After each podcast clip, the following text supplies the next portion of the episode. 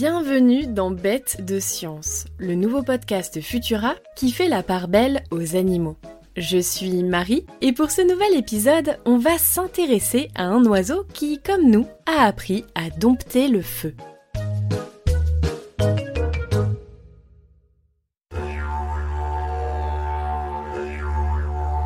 Les rapaces nous fascinent tant pour leur vue perçante que pour leur vivacité, leur agilité ou encore leur record de vitesse aérien. Mais nous les craignons aussi parfois et nous allons découvrir pourquoi.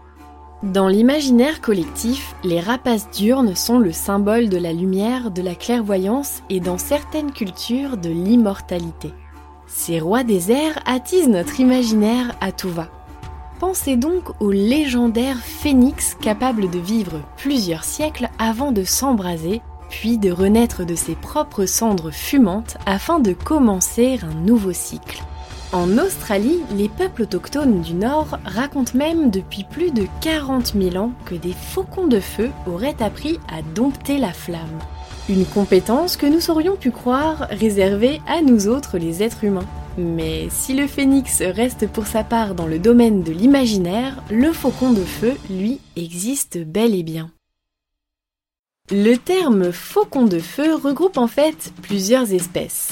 On y trouve les milans noirs, les milans siffleurs et les faucons berigora, aussi parfois appelés faucons bruns. D'après les histoires qui se transmettent de bouche à oreille depuis des générations, ces oiseaux auraient pour habitude de se saisir de branches fumantes qu'ils trouveraient dans la nature pour propager des incendies. Il a fière allure le phénix, à côté d'un vrai rapace virevoltant dans le ciel, une braise incandescente dans le bec. Mais si vous pensez que leur intention est de détruire le bush australien, alors prêtez attention, car la véritable raison est bien plus maligne que ça. Si les faucons de feu sont connus pour semer les incendies là où ils volent, c'est parce que cette technique s'avère très efficace pour enfumer leur proie. Les milans et les faucons à l'œil perçant ont en effet bien remarqué que les lézards, les petits mammifères ou même les oiseaux et les insectes ont tendance à fuir hors de leurs cachettes les plus enfouies pour échapper aux flammes. Quoi de mieux donc pour les obliger à se révéler qu'un petit barbecue improvisé? Alors bien sûr, la technique ne fonctionne pas toujours.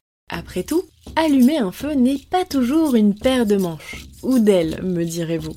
Mais ça n'a pas empêché les scientifiques, tout comme les aborigènes, durant des milliers d'années avant eux, d'observer ces astucieux rapaces tentant d'allumer des feux, en solitaire ou en groupe.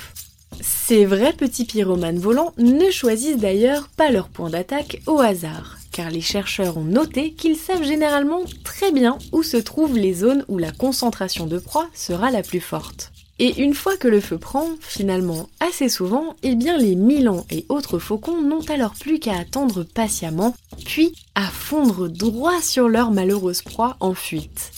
Pour documenter ce comportement avec plus de précision, les zoologues envisagent d'allumer des feux contrôlés pour capturer sur le vif ces faucons de feu.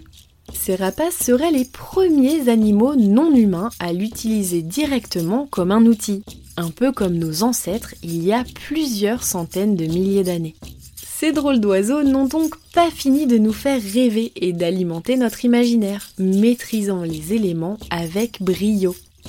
Alors, pas si bête, le faucon de feu Merci d'avoir suivi cet épisode de Bête de Science. Vous pouvez retrouver la chronique originale de Nathalie Mayer sur Futura et tous nos épisodes sur Spotify, Deezer, Apple Podcast et bien d'autres. Pensez à vous abonner et à nous laisser un commentaire et 5 étoiles pour nous soutenir et améliorer notre visibilité. On se retrouve dans deux semaines pour un nouvel épisode dédié aux comportements animaux les plus étonnants. À bientôt!